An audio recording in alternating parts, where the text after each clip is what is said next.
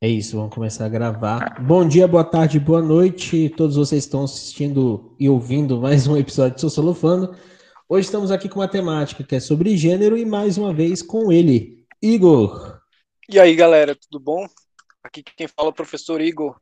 Estamos aqui para ter uma conversa no podcast mais sociológico do Brasil. é isso. Mais escutado do planeta, quiçá um dia a gente chegará aí nas, nas nuvens. Depois da vinheta, Isso. então, a gente começa, solta a vinheta.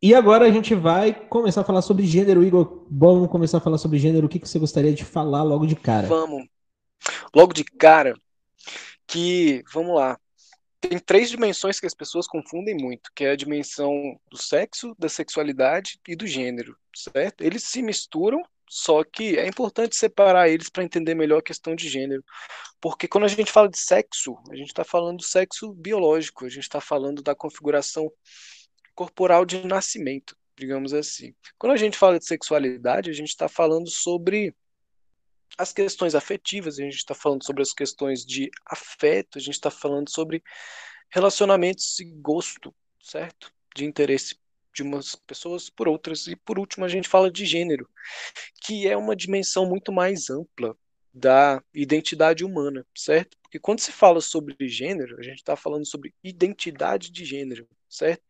E a questão da identidade abarca os dois outros, as duas outras dimensões que eu falei para vocês antes. Gênero é também sexo biológico, gênero é sexualidade. Então ele condensa é, várias práticas que são realizadas por todas as pessoas.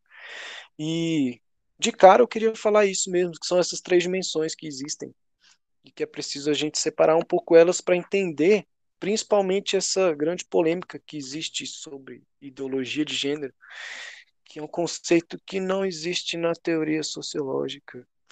Na verdade, é uma questão mais ideológica do que teórica e do que realmente científica, imagino eu. Certo? Então, diferenciar essas coisas é importante. O que, que você acha, Gabriel?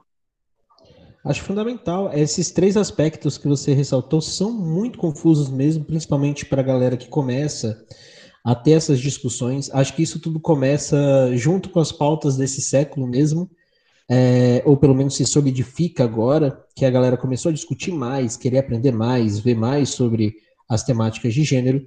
E aí a gente precisa entender mesmo a identidade enquanto um processo cultural e um processo natural, biológico, a forma de sexualidade dessa representação também das formas biológicas que a gente vai ter, e, e, e, a gente precisa compreender que essa dinâmica de discussão é muito importante. Identidade é um processo fluido em constante construção. E a partir dela a gente consegue entender as expressões de gênero, como que as pessoas se vestem, como que as pessoas falam, como que as pessoas gesticulam, como que elas andam, como que elas fazem um monte de processos. E a partir dos momentos que essa identidade existe um processo dialético entre como o indivíduo se enxerga e como a sociedade enxerga esse indivíduo. Então, esse indivíduo, por muitas vezes, é julgado por grupos sociais, dos quais ele pode fazer parte e outros ele pode não fazer. E ele também tem essa ideia de pertencimento. Essa identidade também é importantíssima para ele, para ele se sentir pertencente a um grupo social específico. Então, a temática da identidade, que normalmente é aquilo que a gente passa dentro do universo cultural, a maior parte do tempo analisando, é a, a, a temática que muitas vezes vai para vários caminhos dessa identidade de gênero que a gente trabalha. Então, quando a gente fala sobre identidade em si, a gente fala sobre um processo dialético que precisa do grupo social ou dos grupos sociais e do próprio indivíduo. E essa relação se dá constantemente com as temáticas políticas, econômicas, históricas e assim vai. Isso mesmo, Gabriel. É perfeito o que você falou é, a questão da identidade, como dialética, ela tem essa, esse duplo caminho, que é onde o indivíduo mostra à sociedade quem ele é, e a sociedade reconhece nele a qual grupo ele faz parte. Então a identidade ela é montada dentro de um esquema de idas e vindas. certo? Por isso que é um processo dialético. E a identidade de gênero, ela está muito relacionada com o próprio corpo das pessoas, certo? A movimentação do corpo, as posições do corpo e a plasticidade que o corpo tem identifica muito a qual grupo aquele indivíduo faz parte. Lembrando que não é algo determinante, só que é algo que implica em identidades é uma questão de plasticidade, certo? A individualidade ela tem uma, um aspecto plástico, moldável. E se toda identidade ela pode ser construída, ela pode também ser desconstruída. Isso é importante a gente entender. E aí, quando a gente fala de identidade, é lógico, a gente precisa falar de linguagem. Sempre que a gente fala sobre, enfim, gestos, pequenos movimentos que fazem as pessoas classificarem umas às outras em determinados grupos, a gente está falando de uma linguagem, de um determinado símbolo que tem algum tipo de significado, certo? Só que a gente tem que lembrar, os significados eles são fluidos, certo? O significado ele é relativo. O significado ele não é universal dentro de um determinado símbolo. Ele tem que ser, aliás, ele é muito diverso. Ele tem várias dimensões, certo? E e a questão da, da plasticidade é muito importante para a gente entender isso. Porque quando a gente fala sobre gênero, a gente está falando sobre não só sobre os corpos e as identidades, mas a gente está falando das relações que existem entre as pessoas. E isso é importante da gente entender enquanto é, discussão sobre o próprio direito das pessoas existirem enquanto pessoas as quais elas são. Por isso que a questão do gênero tem que passar pela cidadania para a gente entender que determinadas configurações familiares, determinados grupos, movimento LGBT, movimento das mulheres que lutam por mais direitos e tudo mais, todos esses grupos formam em si uma identidade que passa por processos não só corporais, mas vão muito além disso, como o Gabriel falou, sobre aspectos mais históricos, políticos, ideológicos, que começam a fazer várias vertentes, várias, vários, vários lados de uma mesma identidade. Isso, o, o, gênero ele precisa ser compreendido numa totalidade de vários fatores que vão compor. E quando a gente pega essas, essas três dimensões da sexualidade, da identidade, desses processos que a gente tem que compreender, a gente vê que muitas vezes essa confusão ela acontece muito nos discursos das pessoas atualmente. Então a gente vê o seguinte, a pessoa falando a, da seguinte maneira: é, ah, mas eu nasci homem, não vou deixar nunca de ser homem tudo mais porque eu nasci com uh, um pênis. Quando a pessoa passa para esse nível de discussão, ela está tentando dizer para a gente que a atribuição sexual dela, o traço biológico, vai definir os traços culturais que ela pode ter. Ela não consegue separar as duas análises, mas, sendo bem franco com todos vocês que estão ouvindo, a gente normalmente faz isso diariamente. A gente faz a análise cultural em conjunto com a estrutura. Vou mostrar para vocês em alguns exemplos. Quando eu falo para vocês que o homem japonês é diferente do homem brasileiro, vocês conseguem compreender que a carga cultural das duas formas de representação simbólica estão contidas nessa, nesses dois termos, homem brasileiro e homem japonês. Mesmo que geneticamente as duas estruturas sexuais sejam muito próximas, a gente tem diferenças culturais de como que o homem se comporta em evidência, entendem? Então o homem japonês ele vai ter comportamentos de expressão de gênero masculinas que serão provavelmente diferentes da do homem brasileiro. E a mesma coisa acontece quando a gente pega a lógica da, da mulher da Idade Média e a mulher contemporânea. A mulher da Idade Média ela tem um recorte contextual, político e econômico. E a gente entende que as expressões de gênero, as formas de identidade dessa mulher, como que ela se portava, como que ela era, é diferente da mulher contemporânea. E precisa ser, tudo bem? Porque mudou. A gente mudou a sociedade. A sociedade ela tem novos elementos simbólicos de interação, tem novas formas de resposta dialética, política. Então é natural que esse movimento social ele esteja em constante transformação. A dinamicidade social promove mudanças mesmo. A sociedade ela não é estática. Então nossas instituições não são, as nossas formas de aprendizado não são. Então é por isso que constantemente a gente tem essa cultura moldando as nossas formas identitárias. Então, fiquem muito atentos a isso, porque mesmo que você nasça com a configuração biológica do sexo masculino ou feminino, não impede que a sua configuração cultural esteja em volta da sua individualidade e da sua própria sociedade. É por isso que muitas vezes é importante a, gente ressaltar isso. Que eu vejo muito essa confusão nas discussões, que as pessoas falam, não, mas é, eu nasci, eu nasci homem, não vou deixar de ser homem. E, e no, no, momento quando a gente fala sobre gênero, isso não necessariamente vai anular as formas que a cultura está em volta da própria individualidade. É verdade. Porque existe uma sub, que se chama de substancialização do gênero. É você trazer a questão do gênero para uma substância, seja no, na questão hormonal, seja na configuração anatômica, onde o, o sujeito se identifica enquanto homem porque ele tem um pênis e a mulher porque tem uma vagina, e aí a discussão termina por aí para muitas pessoas. Só que existe muito mais na questão de gênero. A, como o Gabriel falou, uma individualidade que não exclui as formas diversas de identidade masculina e feminina, porque essas identidades são construídas historicamente. E isso não só historicamente, mas culturalmente também. O que significa ser homem aqui no Brasil não é a mesma coisa que significa ser homem em outro lugar do mundo.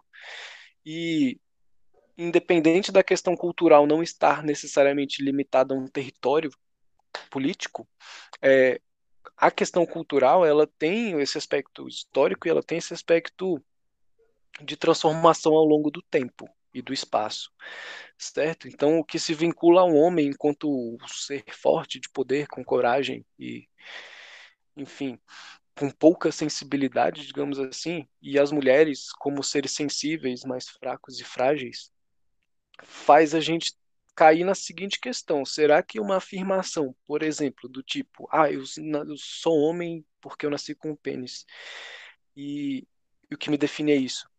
Muitas das vezes a identidade ela é, é tem o seu referencial calcado na sua própria oposição, como se a questão de gênero fosse mais uma questão de afirmar aquilo que a pessoa não é do que afirmar aquilo que ela é como se tudo que um homem, tudo que se precisa para ser homem é aquilo que tem que se excluir de feminino que ele poderia ter.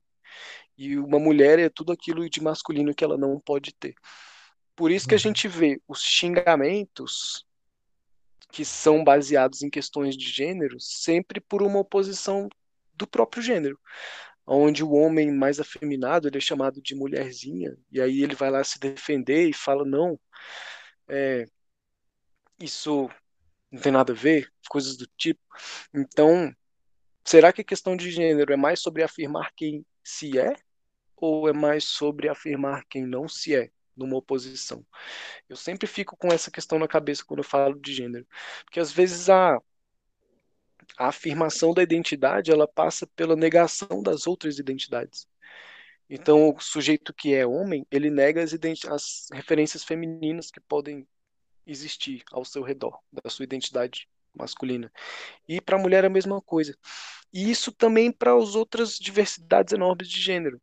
Porque se você tentar identificar, por exemplo, ah, o que, que faz um homossexual ser homossexual, será que é o ato sexual em si? Ou existe uma cultura, um universo em volta disso? Isso para os transexuais, isso para as pessoas bissexuais, para, enfim, todas as diversidades que existem, certo? Então, a identidade ela passa por uma afirmação de si, mas também passa pela negação do outro. E isso é uma questão muito boa para se pensar sobre identidade de gênero. Sim, a construção também do gênero, que vem desde a infância, né? Essa construção identitária, dessas formas de expressão, os brinquedos que são destinados às meninas, como vassourinha, é, fogãozinho, rodo, boneca para cuidar e tal, bebê para alimentar com mamadeira, e os meninos é, têm outras brincadeiras que são mais vinculadas a às disposições de mexer o corpo, como espadas, bolas, essas coisas todas, já identificam a real intenção que a gente tem, tanto para o papel da mulher quanto para o papel do homem na sociedade, né? Existe até uma construção sobre até as formas de expressão de emoção o homem normalmente tem a tendência de não ter as formas de expressão emocionais muito desenvolvidas, porque quando o homem chora, é atribuído um comportamento negativo para ele, um comportamento de fragilidade. E essa construção dessa fragilidade é muitas vezes atribuída ao comportamento feminino. Então, nossa Exato. sociedade, ela, claramente, ela distingue como que as formas masculinas e femininas acabam se organizando dentro desse universo, né? E a gente vê como que isso influencia de forma direta os adultos com as taxas de suicídio, com as taxas de depressão, com homens tendo essa carga com dificuldade de trabalho emocional e principalmente com os teores de violência, né, que são bem destinados às mulheres e produzidos principalmente por, por homens. É verdade.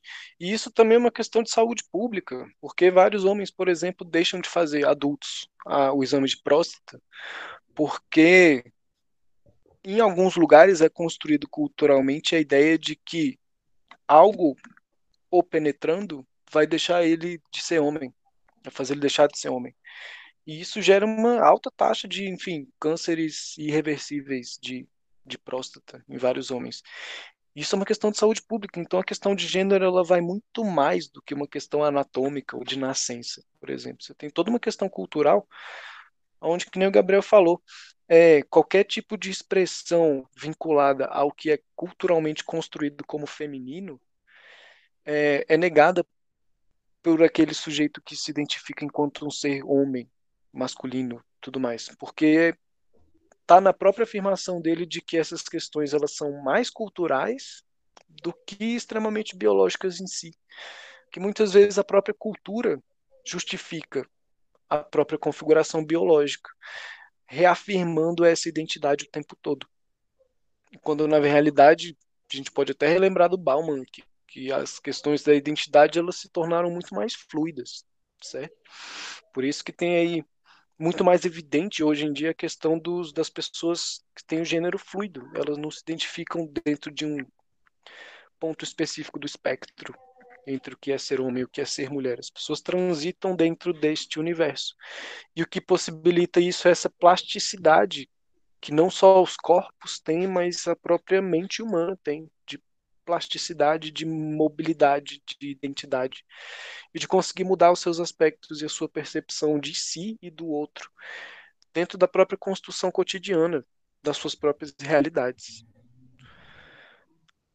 Perfeito. E, e isso mostra para gente como essa discussão ela se torna cada vez mais evidente no cenário atual, porque recentemente a gente vai fazer a, a, os suportes de proteção ao gênero e a temática gênero ficou cada vez mais evidente na sociedade. E por que, que isso acontece? Se vocês estão ouvindo a gente em outros podcasts, vocês vão ver que a construção do nosso momento atual ele se deu principalmente com o engajamento desses grupos minoritários. E os grupos minoritários, é, eles aparecem para a gente de uma forma mais inserida dentro desse contexto do século XXI. Só que o que chama muita atenção é que, por exemplo, a, a gente tem uma das leis de proteção à violência contra a mulher, que vem de 2006, que é a Lei Maria da Penha, a Lei 11.340, que ela traz um reflexo dessa discussão sobre como que o gênero foi atribuído no Brasil durante anos para silenciar uma violência doméstica, psicológica, econômica e assim vai. E, e, até mesmo uma violência física. Que a gente tinha uma máxima, né? Marido, é, em briga de marido e mulher, ninguém mete a colher. E isso vem um reflexo dessa construção cultural do gênero. Quando a gente pega os suportes econômicos de diferenças salariais, a mesma coisa evidenciada.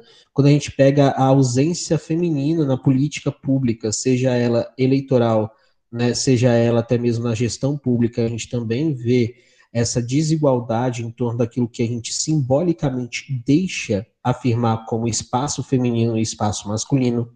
E recentemente o que, o que preocupa bastante são os movimentos mesmo conservadores reacionários, que discutem muito o papel da mulher, que discutem muito o papel do homem, frente a esses novos cenários de participação política e social, que a galera fala muito sobre a, a, o ganho de privilégios, né? Mas não o reconhecimento de direitos, o que é, é muito louco, né? Porque a galera foi reconhecer direitos. O, o, o casamento homoafetivo, ele é uma coisa extremamente nova para a gente dentro do cenário nacional, né?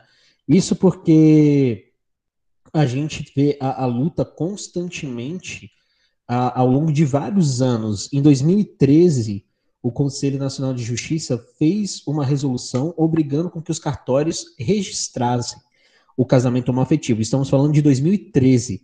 A gente está em 2020, sabe? E, e, e, mesmo que esse casamento ele comece a acontecer, a gente vê os movimentos reacionários falando: ah, não, mas eles querem privilégios. O privilégio de casar é igual todos dentro de uma sociedade heteronormativa tinham antes, né? Isso é muito louco porque a falta de reconhecimento dos outros grupos sociais acaba fazendo com que tenha um conflito simbólico entre gêneros e acaba fazendo com que seja extremamente necessário falar sobre gênero, né? Perfeito, Gabriel.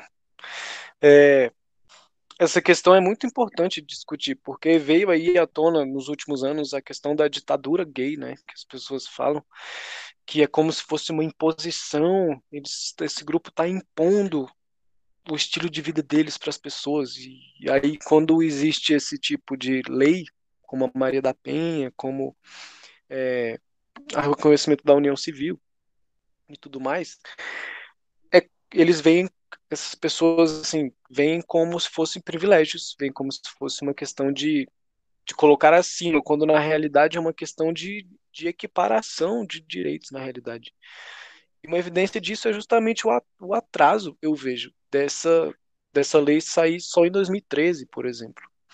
Uhum. E, e alguns outros tipos de reconhecimento de direitos também, que são tardios e até hoje não são postos em prática efetivamente. Assim. Por isso que a gente vê tantas manifestações que, enfim, são reprimidas não só fisicamente, mas simbolicamente também. Uma questão de, de identidades não reconhecidas. E até mesmo os relacionamentos é, homoafetivos, eles vivem, são tratados como se estivessem num não lugar. Porque até mesmo em questão de, de por exemplo, apresentar o parceiro para a família, ou, ou ser realmente reconhecido enquanto uma unidade familiar, é como se não fosse legítimo ainda. Tudo bem, tem até a lei, beleza. Só que até quando as pessoas não vão realmente reconhecer isso como uma união entre duas pessoas enquanto casal e formadores de uma família mesmo. Que é como se fosse um não lugar, como se fosse um relacionamento que tivesse que estar tá ali às margens, não é realmente reconhecido culturalmente e as pessoas vivem nesse não lugar. Exatamente, é como se os relacionamentos e a própria homossexualidade, enfim, tivesse num, num lugar que, que todo mundo sabe que existe, mas não quer falar sobre. E deixa ali nas margens das questões principais que existem. Isso é uma forma de marginalização, uma forma de violência simbólica que existe nessas questões de gênero. Então, os impactos eles são diversos em várias áreas. Sim, é exatamente isso. E vamos encerrar esse programa para depois a gente continuar essa conversa, caso vocês queiram que a gente continue. Essa conversa sobre gênero e sociedade a gente pode fazer em vários momentos, inclusive especiais, para falar sobre violências, para falar sobre exclusões, trazer dados para vocês para a gente fazer isso daí de uma maneira mais presente. E então, muito obrigado por terem escutado. Se inscrevam nos no nossos canais façam parte da comunidade Sociolofano. Igor, você quer dar um tchau? Eu quero dar um tchau para a galera. Muito obrigado por nos escutar hoje. E provavelmente a gente volta com mais assuntos e destrinchando mais esse assunto. E a gente tem muitas coisas para falar ainda. Isso. Beijocas, galera.